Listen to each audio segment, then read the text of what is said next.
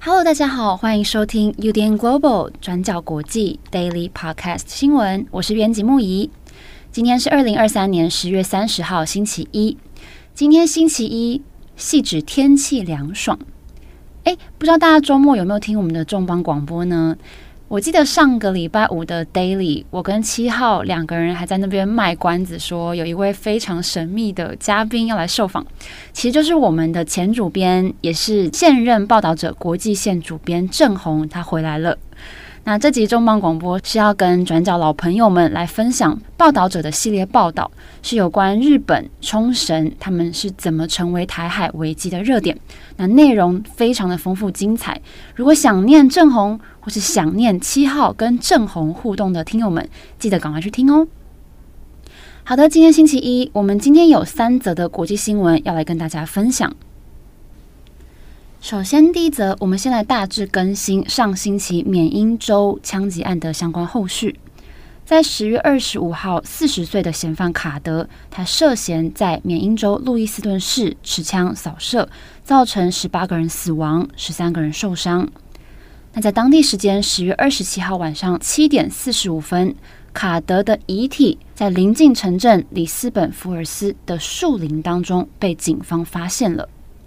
那警方原本是在附近地区发现他弃置的一辆车子，那接着呢，在一所回收中心附近的树林当中发现了他的遗体，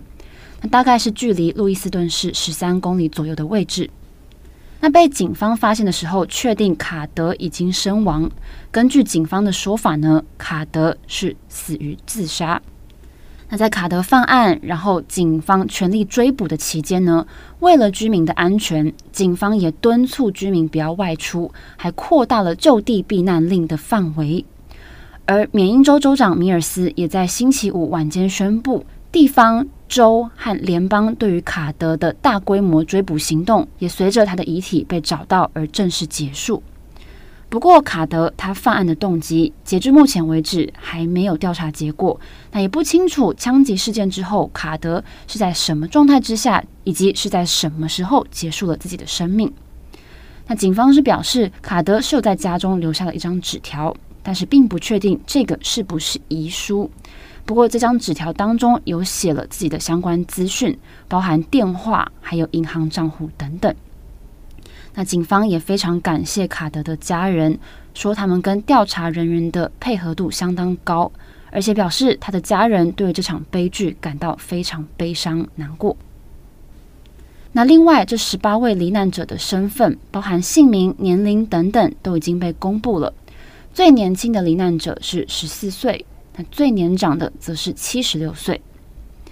那在枪击案发生之后呢，这些社区也人心惶惶。不过，随着枪手现在被找到了，也确定离世了，这些居民们都表示他们松了一口气，因为他们确定卡德不会再对任何人造成威胁了。那目前警方跟官方的注意力即将转向罹难者的家属，还有现在还在医院治疗的几位伤者，要来协助他们渡过难关。那缅因州州长米尔斯也表示。缅因州的居民，尤其是路易斯顿市的居民，也即将开始一场非常漫长也很艰难的治愈之路。但是他表示，我们会一起努力，一起治愈。那这个也成为《卫报》的头版标题，就是 “We will heal together”。好，那今天的第二则呢，我们也要来概要的简述加萨目前的进度。目前，以色列总理纳坦雅胡正式宣告，这场战争进入第二阶段。那以色列国防军 IDF 在加萨边境集结多时，在十月二十七号这天发动了地面行动。那接着在昨天十月二十九号的时候，国防军表示地面攻势持续扩大，那也发布了军装甲车影片跟空袭的影片。那称说这些影片是在加萨行动当中的画面。好，那我们看加萨的冲突从十月七号发生到现在，就目前的战况而言呢，以色列攻势还是都以空袭为主。那在十月二十九号的轰炸行动，造成加萨通讯一度中断，那也让原本就处在人道危机的加萨居民，他们的处境更加的困难。根据以色列国防部长格朗特的说法，以色列国防军行动的第一阶段，就是要摧毁哈马斯的基础设施，那第二阶段则是要消除所谓的零星抵抗。那至于第三阶段是什么呢？以色列表示，第三阶段的目标就是不再对加萨运作承担责任。我们知道，原本加萨的水啊、电啊这些资源都是以以色列为主来供应的。不过，他们说到了第三阶段，以色列不会再承担这些重责。还会为以色列公民实现全新的安全保障措施。那我们知道，在美国的斡旋之下，纳坦雅胡表示不会阻止埃及开放南部拉法过境口岸，让人道物资进入加萨地区。不过，尽管拉法口岸已经开放，也让人道物资进去了，不过目前以色列允许每天进入的物资量还是很有限的。在十月二十九号这天，有三十三辆卡车进入，那这个已经是战事爆发以来最大规模了。不过现在还是远远不及现在加萨危机当中的需求。那联合国更表示说，加萨地区现在已经濒临崩溃的边缘。加萨的卫生部门现在是表示，截至十月二十九号，巴勒斯坦死亡人数已经至少八千零五人，那其中大部分的死者都是妇女跟未成年人。那另外受伤人数至少有两万零两百四十二人，那伤亡规模总的来说是以巴七十五年以来冲突历史当中最惨重的规模。那另外以色列方面则是有超过一千四百个人死亡，那大多数都是在十月七号哈马斯突袭当中丧生的平民哦。那现在被哈马斯挟持的人质人数也已经来到了两百三十九人。被哈马斯作为谈判的重要筹码。好，那以上是以色列总理纳坦雅胡正式宣告战争进入第二阶段，还有目前人道问题的大致更新。那我们今天也出了一篇文章来详述这些目前已知的资讯，欢迎大家参考我们今天的过去二十四小时。好，那我们今天最后一则新闻呢，主要会来聚焦在美国知名演员马修派瑞 （Matthew Perry） 他的死讯。我想我们听友当中有很多是六人行的影迷，那本组呢也有不少的粉丝。那 Matthew Perry 他是在六人行当中饰演 Chandler Bing 的演员。我们在周末的时候看到 Matthew Perry 过世的消息，非常震惊哦。那的确这两天我们看欧美各大报这些新闻平台，可以说是用非常非常大的篇幅在报道 Matthew Perry 过世的消息。那甚至像 BBC 电视也针对这则新闻用很长的篇幅在播出报道。那目前确定 Matthew Perry 他是在自己的住处过世的，是在自己的浴缸里面，然后失去意识，心脏骤停。那经过第一线人员急救无效，宣告死亡，享年五十四岁。那在他的死讯传出之后，欧美大部分的媒体除了报道回顾。Matthew Perry 在六人行当中的精彩表演之外，也几乎都报道了他过去以来酗酒、药物成瘾，还有进出勒戒所，以及差点失去生命等等这些在人生当中非常巨大的痛苦，以及他后来是怎么成功的挣脱这些噩梦，然后进而去帮助更多的人。所以，有关 Matthew Perry，我们今天的 Daily 不会来琢磨他的过世这件事情，而是希望能够用他活着的时候，他对电影、对于人的影响，作为我们今天分享的主轴。好，那大部分的人认识 Matthew Perry，几乎都是从六人行当中认识的。他在六人行的角色是 Chandler Bing。那我们今天也稍微来做一些呃分享、呃，尤其是对一些可能对六人行不太熟悉的听友们，Chandler Bing 这个角色，他是有苏格兰跟瑞典血统，他的角色设定是一个非常幽默的人，他非常爱讲冷嘲热讽那种讽刺型的笑话。不过比起其他角色有非常显著强烈的性格，Chandler Bing 反观个性特色并没有非常非常的明显。不过这个让很多影迷反而觉得非常有亲切感，因为很多人认为每一个人身边一定都会有这种个性平凡、普通而且非常重要的好朋友。不过 Chandler Bing 他在剧里面也说过，他的幽默风趣或是他很爱开这些讽刺玩笑的来源，其实是因为他的家庭。在剧当中，Chandler Bing 的母亲是一位写情色小说的作家，他的父亲则是一位同志，而且在变装酒吧做表演工作。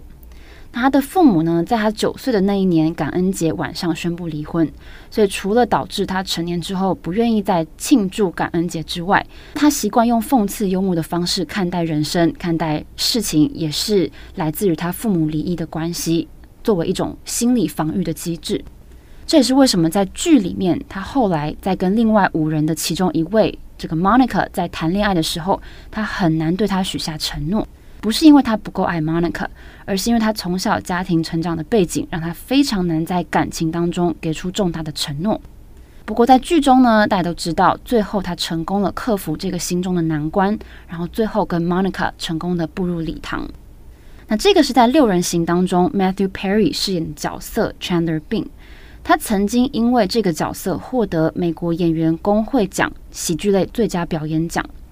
那这个也可以说是他最有名，也是大家最喜爱的角色。那在他死讯传出之后呢，我们看网络上有一片都是在回顾 Chandler Bing 的这个角色，还有他讲过所有好笑有趣的台词。那另外呢，Matthew Perry 他也曾经拍摄过几个重要的作品，像是二零零二年的 Ally McBeal。还有二零零三年的《The West Wing》，还有《The Ron Clark Story》，也曾经被提名黄金时段艾美奖。不过，隔着荧幕，Matthew Perry 在现实生活当中却是非常的坎坷。如果要说戏如人生的话，那他跟 Chandler Bing 的相似之处，就是他现实生活当中的父母，在他一岁的时候就分居了。那他的母亲是一名加拿大籍的新闻工作者。在离婚之后呢，他跟另外一名加拿大主播结婚，所以 Matthew Perry 他是在加拿大渥太华长大的。那他也曾经搬到多伦多跟蒙特娄居住。那他的父亲呢，最后也跟另外一名女子结婚，然后组成了自己的家庭。那就曾经形容说，他的成长背景让他习惯用搞笑的方式来活络气氛。不过实际上呢，他是一个很孤单而且很渴望爱的人。而熟悉六人行的听友们可能也看过他的父亲，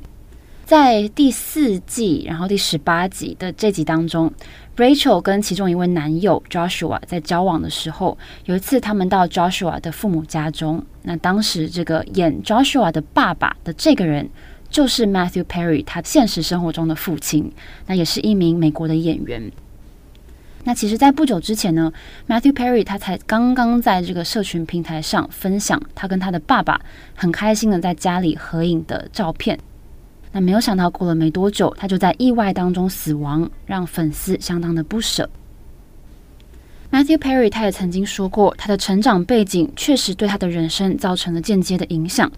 事实上，他在多年以来都有止痛药成瘾跟酒瘾的问题，也多次出入乐戒所。那他从青少年时期其实就开始深陷酒精成瘾的问题，而且经常闹出这种偷窃啊、抽烟、打架等等这些事情。那他有提过，他在加拿大的时候曾经跟一位后来很有名的人打过架。那这个人就是现在的加拿大总理杜鲁道。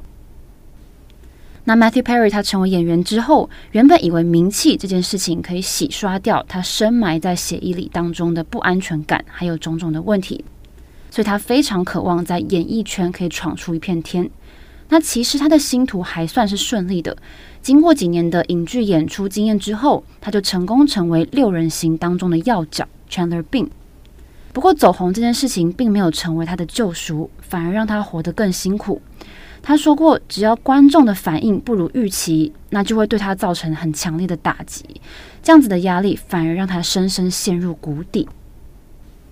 那他说，他在药物成瘾最痛苦的时候，其实就是在他拍摄《六人行》的期间。大家知道，《六人行》是在一九九四年开拍的。那当年 Matthew Perry 他是二十四岁。那这部剧总共是播了十年，等于是说他二十四岁到三十四岁都投注在《六人行》的拍摄当中。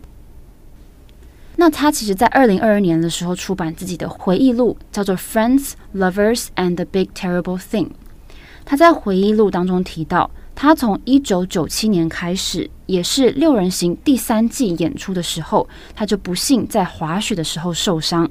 那也因此很快就对类鸦片类止痛药维科丁上瘾，并且在二零零一年的时候进入乐戒所。那他药物成瘾最严重的时期，一天最多能吃上五十五颗维科丁。